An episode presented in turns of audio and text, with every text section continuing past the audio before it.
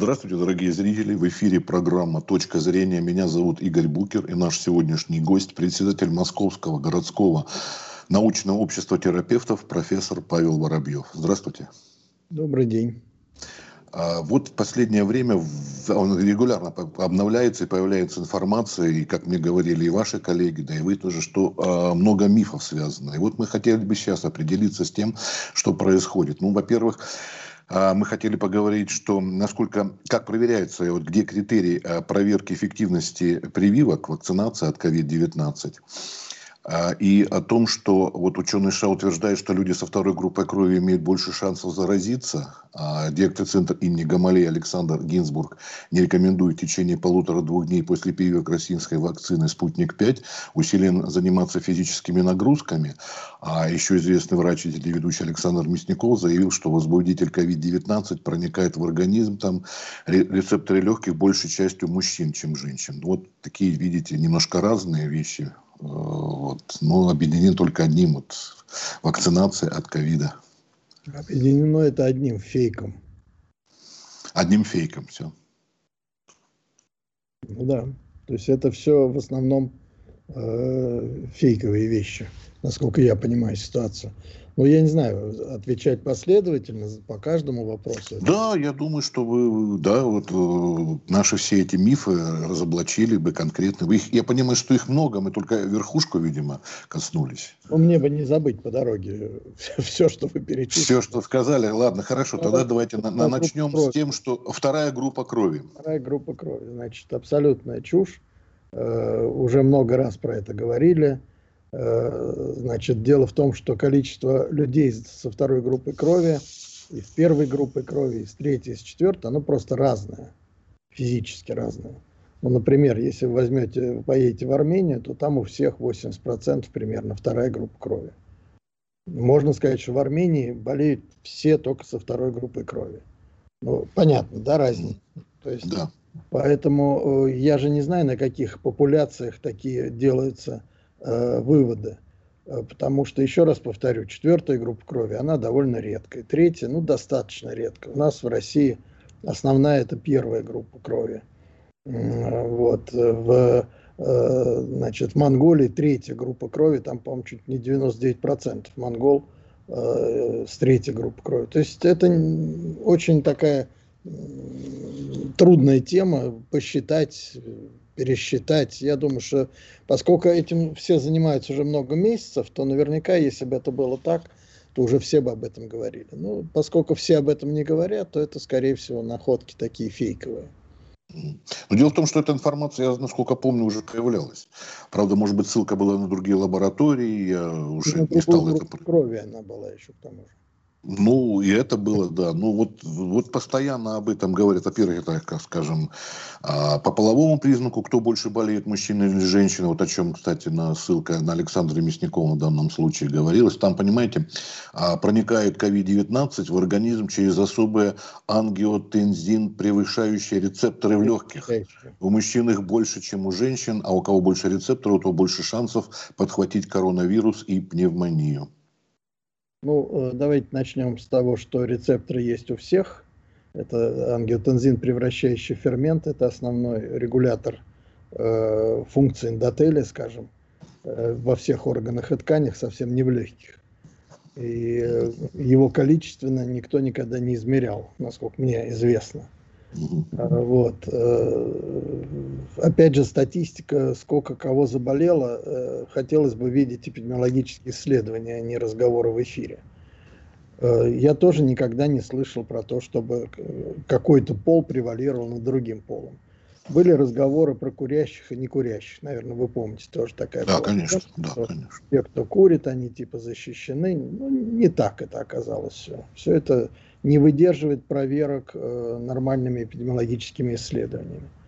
Э, другое дело, что э, в самом начале, с самого начала говорили, что вот те, кто курит, у них хобл, хроническая обструктивная болезнь легких, и они поэтому находятся в группе риска, тоже оказалось все не так. Значит, больные с коронавирусной инфекцией, они имеют не воспаление легких, а легочный воскулит, тромбоваскулит. Э, это не э, воспаление легких. это тромбоза. Вот. И это никакого отношения к хоблу не имеет. Это скорее действительно имеет там, к сахарному диабету, к сердечной недостаточности. Эти группы риска, они, безусловно, остаются. А хобл оказалось, что не является группой риска. Во всяком случае, никакой добавочной летальности при хобл нет. Ну, может быть, какие-нибудь тяжелые там хаблы, которые еле дышат дома, может быть, у них тоже все это происходит хуже оксигенации, но ну, вот нет доказательств того, что это прямо основная группа риска. А вот. Специ... специально этим занимались исследованием и по курению, и по полу, и прочее, да? Ну, и в других странах это уже... Исследования делаются все время, да, да, угу. да. На самом деле за этим за всем следят, потому что это не так сложно при таких объемах э, э, данных, которые сегодня есть. В принципе, оценить, э, сколько больных с хобл, сколько с диабетом, сколько с тем, сколько с тем, оно несложно. Ну, я напомню, что, конечно, фактором риска остается э, возраст. Ну, возраст это э, у нас есть такой термин полиморбидность, да, когда у человека много-много болезней, и у пожилого человека уже к э, старости накапливается 5-6 заболеваний, часто из них, они тяжелые. Естественно, что совокупность этих заболеваний, оно является риском тяжелого течения любого заболевания. Павел, ну тут возраст тоже разный может быть. Нет, что есть уже заболевания после 50, есть после 60, и еще там дальше прогрессируют. Как вот тут бы с возрастом? Каждым годом число заболеваний в группе угу. возрастной, оно накапливается. Угу. И к какому-то возрасту, там, ну я сейчас на, на вскидку не, не скажу, но 70, там, 80 лет – у человека можно выявить 7-8 заболеваний легко. Это гипертония, это диабет, это то, что мы уже проходили, да, сердечная недостаточность, нарушение ритма там, и так далее, и так далее. То есть э, мы всегда шутим, что нет здоровых, а есть недообследованные. Но в пожилом возрасте это очевидно все. Людей без заболеваний, они могут себя чувствовать здоровыми, понимаете? Они не то, что больны, как, так сказать, физически, но болезни при этом у них есть. Вот, и, конечно, количество таких болезней, оно является фактором риска, собственно говоря, от э, всяких инфекционных заболеваний, от гриппа, от того же, каждый год всегда умирали именно пожилые люди. Это, это обычная история, здесь нет ничего такого свойственного коронавирусу. Вот что было свойственно гриппу, H1N1, помните, свиной грипп был? Конечно. Вот, вот от него умирали массово молодые, потому угу. что пожилые люди, видимо, имели иммунитет. Ну, пожилые относительно, пожилые, там от 50 и старше, переболели или как-то с ним сталкивались раньше, а у молодежи этого иммунитета не было, и поэтому вот 9 и 10 год это был мор среди молодых. Причем умерло гораздо больше, чем сейчас от ковида. Вы имеете в виду вообще в целом или именно молодых? Именно молодых. Вообще в целом умерло. Э, но по оценочным таким э, данным. К сожалению, статистика была полностью закрыта, и вы помните, что никаких публикаций в прессе не было. А, но по оценочным данным а, Института гриппа чуть не 200 тысяч умерло за там 9-10 год.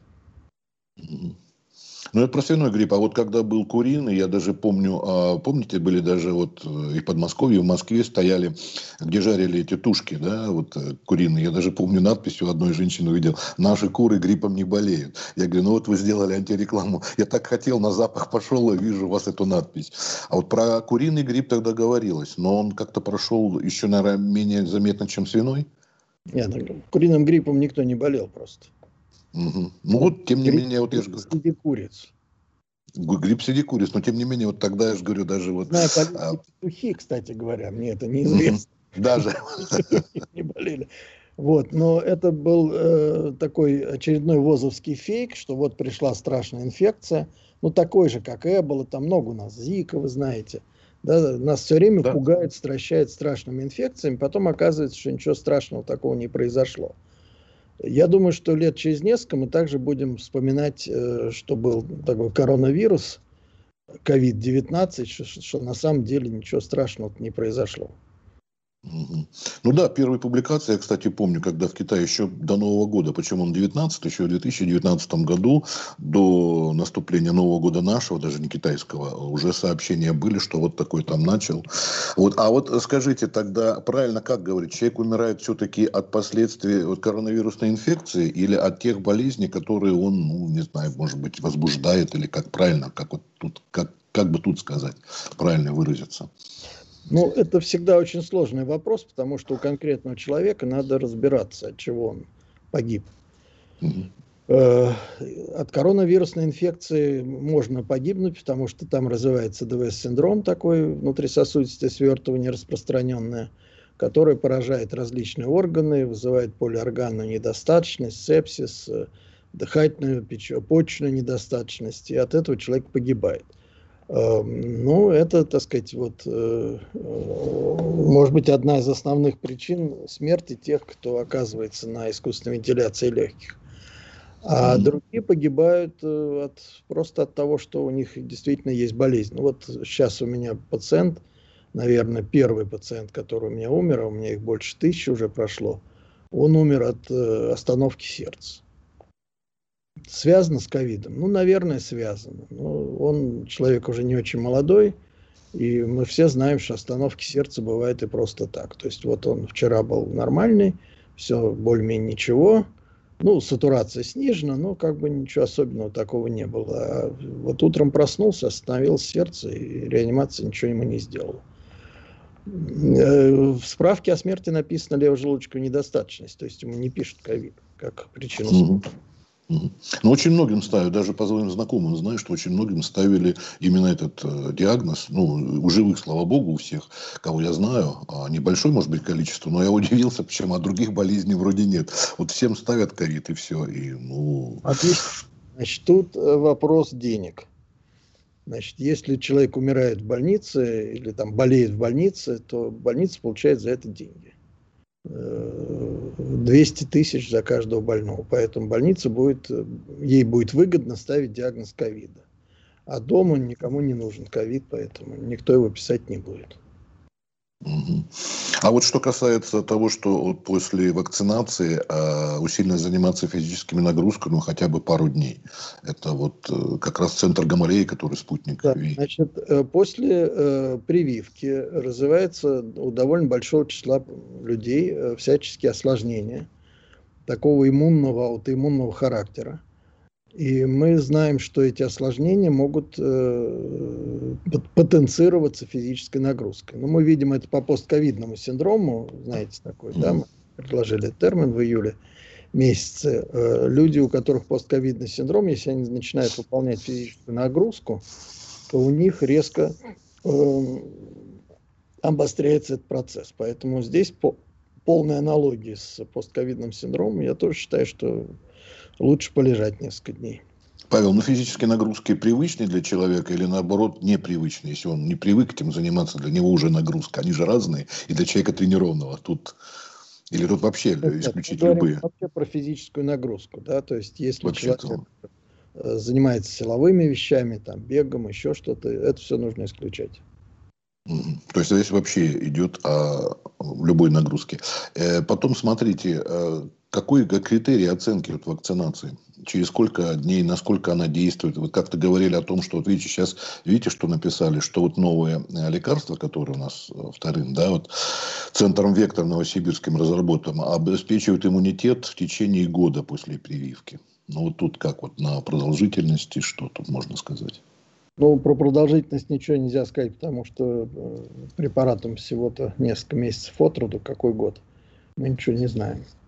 Вот. Значит, другое дело, что мы не знаем вообще даже про антитела, имеют ли они отношение к защите организма от э, коронавируса. Потому что когда обсуждался спутник, все рассказывали, как много антител. Когда стали обсуждать вектор, вектор сказал, да нет, ну у нас вообще антител нет, у нас там другой механизм действия. Поэтому э, очень много сейчас непонятного, э, все испытания фактически не закончены, и мы ничего сказать не можем. Значит, появляется огромное количество негативных сообщений в самых разных местах, в сетях. Есть там что-то типа народного э, там, чата по осложнениям после прививок. И там люди пишут про себя. Есть какие-то расчеты, что в Израиле резко возросла смертность среди пожилых после тотальной прививки. Э, насколько это все проверено, сказать мне трудно. Но данных очень много. И, конечно, люди очень опасаются. И ну, когда такое количество данных, то все-таки хочется верить, что это есть. Потому что вряд ли каждый про себя будет сочинять э, что-то подобное. А вообще в каких странах уже такая вот, э, вроде как в Израиле, тотальная вакцинация произошла? Где больше нет, только евреи так сделали. Только евреи, да? Больше никто. Ни в европейских странах, ни в Америке пока, где тоже. Нет, нет. А в Израиле вроде не так сильно было, да? Это я ну, что-то нет, не... в Израиле там же очень много. Э, это все политические были вещи. Вы знаете, что там и забастовки, и врачи протестуют против локдаунов. Нет, в Израиле все очень было плохо. Э, там явно правительство играет какие-то свои игры, которые не имеют никакого отношения к болезни. Понять, что там происходит, невозможно, но я общаюсь с людьми разными оттуда и вижу, что отношения очень разные у людей. А там использовали какую прививку? Явно не спутник Ви. Нет, там, по-моему, Pfizer был. Ну, я... А ну, я понял. Ну, ну, ну, не, ну, не наши, в общем, в любом случае. Не, наши, не наши точно. Угу. А у нас по-прежнему спутник Ви из фаворитов, потому что первый или потому что он там у него принцип действия иной, чем у других, да? У нас три сейчас или четыре уже вакцины? Подождите, у нас зарегистрирована пока только одна была спутник. Э, в, э, чуть ли не летом она была зарегистрирована, и первые исследования начинались э, с нее. И э, первая вакцинация, по-моему, в декабре месяце там началась, я сейчас тоже не помню, то ли конец ноября, то ли начало декабря. А вакцинация официальная такая, уже не, не экспериментальная, началась со спутника. И поэтому в основном мы, когда обсуждаем вакцинацию в России, то мы говорим про спутник. Все остальные вакцины, которые сделаны, их, по-моему, сейчас три, насколько я понимаю, хотя там еще есть они подошли, скажем так, э, гораздо позже. И поэтому их сейчас как массовую вакцинацию обсуждать просто бессмысленно, их пока нет в таком массовом варианте. А у принцип действия, насколько я знаю, у них различные писали. По крайней мере, у трех, да, вакцин этих? Вот э, чумаковская вакцина, она принципиально отличается. Это на самом деле вакцина, потому что они взяли стандартно вирус, его там как-то Э, заморили, убили, прибили и вводят этот убитый вирус э, в э, человека и вырабатывается антитела вот на этот самый вирус. А все остальные это геномодифицированные технологии, которые никогда раньше не, не использовались в медицине. Препаратов таких не было. Это встроенные в геномы э, либо какие-то куски генома. В общем, там сам черт ногу сломит. Когда разговариваешь с биологами, они говорят, да что вы, это все хорошо известно, сто лет. Это может быть им известно. Но в медицине это не использовалось. А это две разные вещи. Да? Одно дело мы говорим про науку. Да? В науке мало чего у нас в науке делается. Но когда мы выходим в медицину, мне бы хотелось знать медицинские вещи про это, а не э, биологические. И тут очень много вопросов ко всем этим вакцинам. Это не только наша вакцина, это и западная то же самое.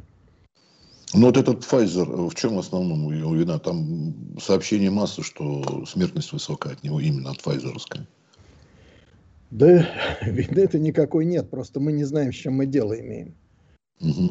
Там речь идет о том, что вот эти новые вакцины, они э, заставляют э, клетки, они поступают в клетку, да, сначала мы их вводим в кровь, вкалываем, они с кровью распространяются, поступают в клетку и заставляют клетку синтезировать белок. Э, и этот белок, э, белок вируса COVID-19, э, этот белок выпадает из клетки, и после этого запускается иммунная реакция. То есть это такая многоходовка получается, очень сложная, в которой задействован генетический аппарат. И вот эта вот тема меня, конечно, очень смущает, потому что когда мы говорили просто антиген антитело, ввели и получили, это, ну, более-менее понятно. А когда мы задействуем генетический аппарат, про который мы на самом деле не так все хорошо знаем, э, то тут много вопросов. Но генетически тут еще может быть связано и с, и с потомством, или что тут нет? Нет, это вряд ли связано с потомством. Я не думаю, что там что-то будет с потомством. Но просто сама по себе вот эта генетическая конструкция, вирусная продукция за счет изменения соотношений там всяких ДНК и РНК, да, ну, я не знаю, стоит ли сейчас объяснять, как это все происходит подробно. Ну, подробно, она, может, нет. Но... Да, она на самом деле не, не очень хорошо изучена, потому что мы не знаем, что происходит дальше.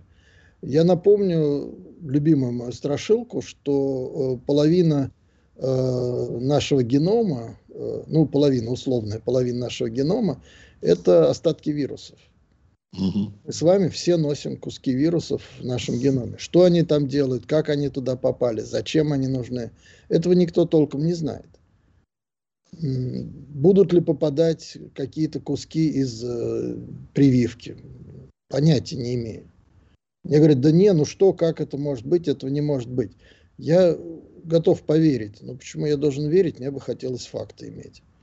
А фактов нет, и я думаю, что в ближайшее будущее, в будущем они не появятся. Павел, а вот вы говорили когда о том, что вот этот синтез белка, клетка, а в кровь попадает, а говорят же о том, что скоро будут эти вакцинации производиться просто впрыскиванием в нос.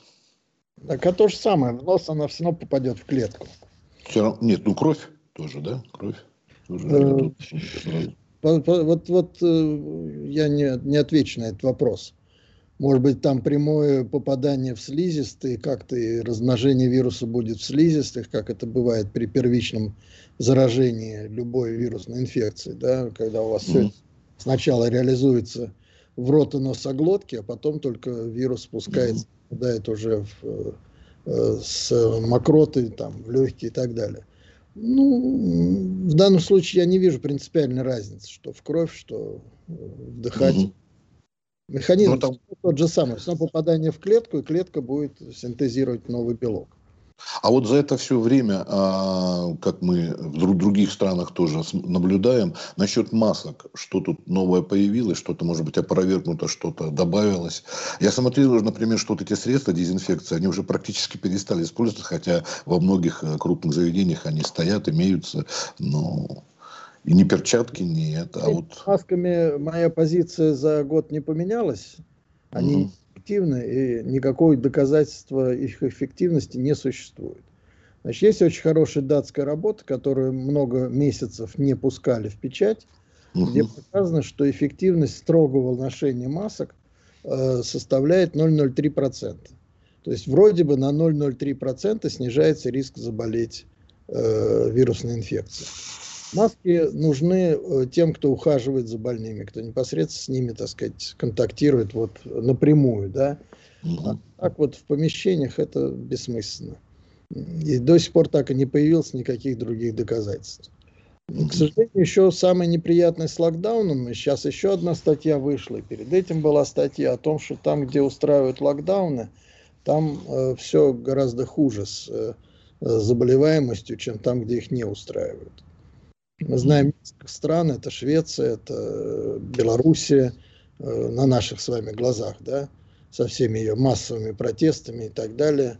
Южная Корея, там никаких локдаунов не было, там были точные изоляции больных, это нормально совершенно. Э, и, и все, собственно говоря, ничем они не отличаются от других стран, которые вокруг них.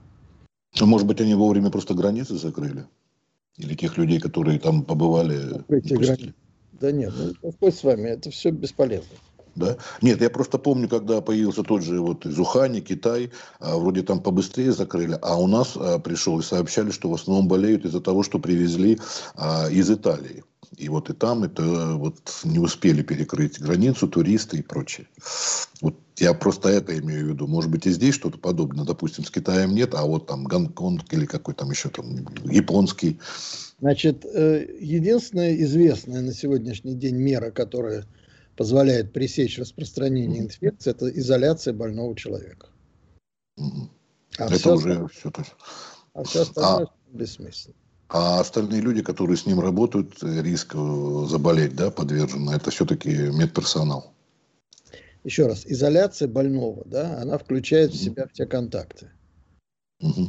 То есть вы выявляете очаг, угу. рассматриваете контакты, изолируете все контакты, тогда мы можем прервать распространение такой инфекции. Как это сделать технически и физически, я не знаю, я не готов к этому. Mm-hmm. Так сказать, э, просто известная мера. А вот изолировать здоровых, это совершенно бесполезно. Понятно. А вы по поводу масок сказали, а вот эти средства для этой, и, и говорю, и перчатки, они очень быстро отошли. Ну, как перчатки отошли? Сейчас же ловят с перчатками. Ну, ловят, но это уже как-то меньше, я замечаю. Уже с масками меньше людей встречается, но а, а перчатки, вот эти средства дезинфекции, они, я говорю, которые присутствуют, да, в крупных универсамах, э, центрах они есть, но я заметил, что, по-моему, пользуются ими гораздо-гораздо еще меньше, чем масками.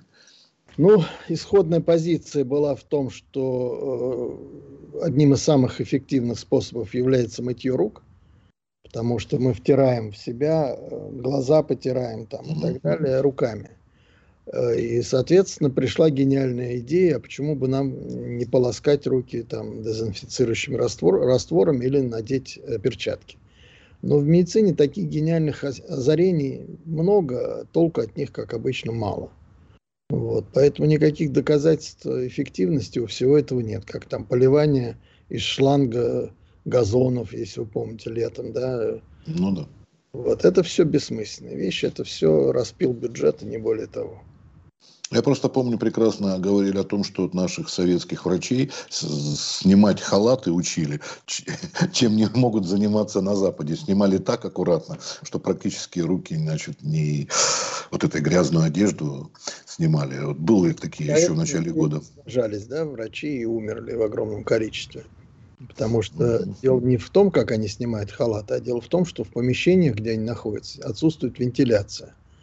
У нас Роспод, Роспотребнадзор приказал заклеить все вентиля, вентиляционные шахты.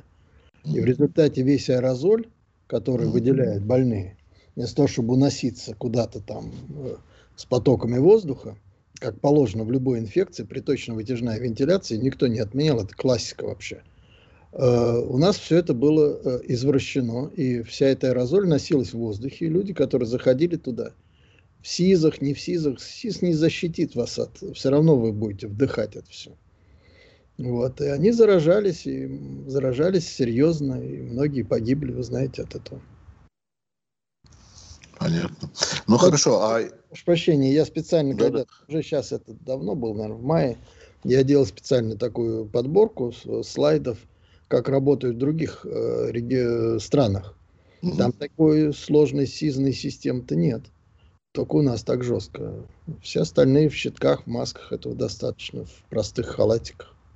Mm-hmm. Ну, в некоторых странах, той же в Германии, я знаю, что продлевают и ожидают третью волну ковида. Так у уже нас вроде в пока... странах почему? Вот сегодня я прочитал, что в Эстонии локдаун объявили. Угу, угу. По-моему, в Чехии локдаун. Это связано с мутацией вируса или что тут происходит? Я думаю, что мутация в голове чиновников. Исключительно, да? То Нет. есть, а вот о том, что говорили из Италии, он совсем отличается от уханьского, от китайского. Это все тоже фейки? Что значит совсем отличается? Там тысячи мутаций вирусов уже на сегодняшний день описано. Ну да, вот, я говорю, бразильский, японский, там вот какие считают, а в Британии совсем он не отличается. Это тот же самый возбудитель. Никаких принципиальных отличий у него нет. Ну, поскольку вообще э, коронавирусов-то довольно много, то, строго говоря, они все похожи друг на друга. Ну, может быть, какие-то особенности есть, но не более того. То есть, когда говорили о том, что э, они еще не так изучены, вот э, насколько летальность выше, чем у другого, это все пока тоже все под вопросом. Пока ничего про летальность не известно утверждается, опять же, это все, если вы помните, было под Брекзит. Да. Выход Англии прямо, да, и в это время Джонсон с удовольствием объявил, что у них в Британии свой вирус, и вообще закройте нашу страну ото всех, и перестаньте летать сюда самолетами.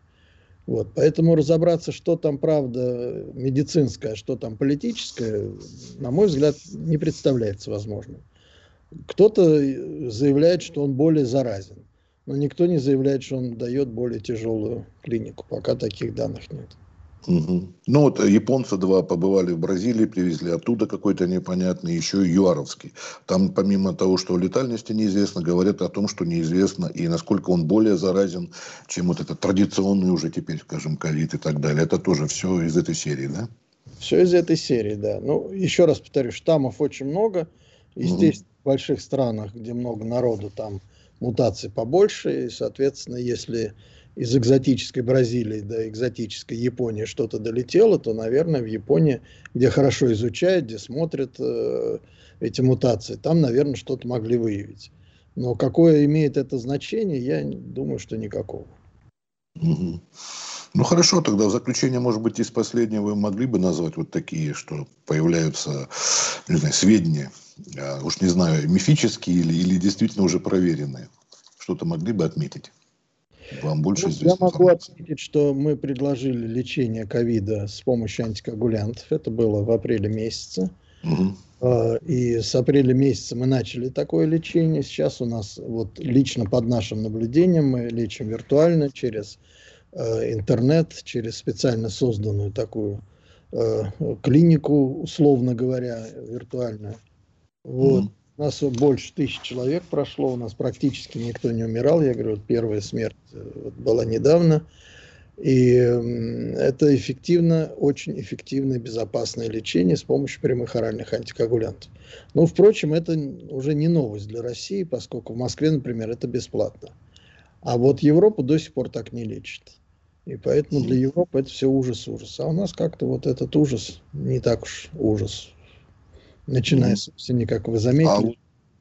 А антикоагулянты эти приобретаются как виртуально тоже? Заказ, доставка? Виртуально в аптеке, да. Ну, можно, наверное, доставку, это я не могу сказать. Но люди покупают в аптеке и все. Их... Это, это как, какая-то серия антикоагулянтов? Как, как они там, под какой-то маркой идут? Как определить? Да. Они называются прямые оральные антикоагулянты. Их три препарата, я не знаю, имеется mm-hmm. их называть. Я могу назвать э, названия некоммерческие. Это Рироксабан, Эпиксабан и э, Добегатран. Но они все существуют только у одного, у каждого у одного производителя, поэтому... Но все нужно уточнять уже у специалистов, у врачей, те, которые наблюдают, да? Ну, вы знаете, что в этот период к врачам не достучаться, поэтому люди пользуются этим сами. Называется это ответственное самолечение – покупают эти препараты массово. И, в общем-то, насколько мне известно, никаких осложнений от них не бывает. Если их применять в правильной дозе, то ничего страшного. Их и раньше применяли миллионы людей, потому что это профилактика тромбоэмболии, это профилактика инсульта была на этом построена. И, в общем-то, люди вполне лечились многие годы уже. Но это вы считаете, что это, как бы сказать, замена вакцинации или это дополнительное? Ну, по- по-моему, это вполне может заменить вакцинацию. Вполне Цена вопроса очень небольшая. Препараты стоят там порядка 2000 э, рублей на курс, э, на месячный курс. Угу. Да, сравните там с э, всякими миллионами, 40 тысячами, 400 тысяч. Вот совсем другие деньги. Это все недорого. Я понимаю, когда человек достает 2000, может быть, ему и дорого. Но для государственных нужд это недорого. И если мы даем ну, почти стопроцентную гарантию того, что не будет прогрессировать заболевание, то я бы в это вкладывал основные деньги. Хорошо, спасибо большое. Ну, с прошедшими праздниками. Сейчас еще Масленица на дворе у нас стоит. Так что да. Понял, да. 8 марта, да. Вот, вот. Спасибо большое. Напомню. 8 марта. Да, что был председатель Московского городского научного общества терапевтов профессор Павел Воробьев. Спасибо большое за беседу. До свидания.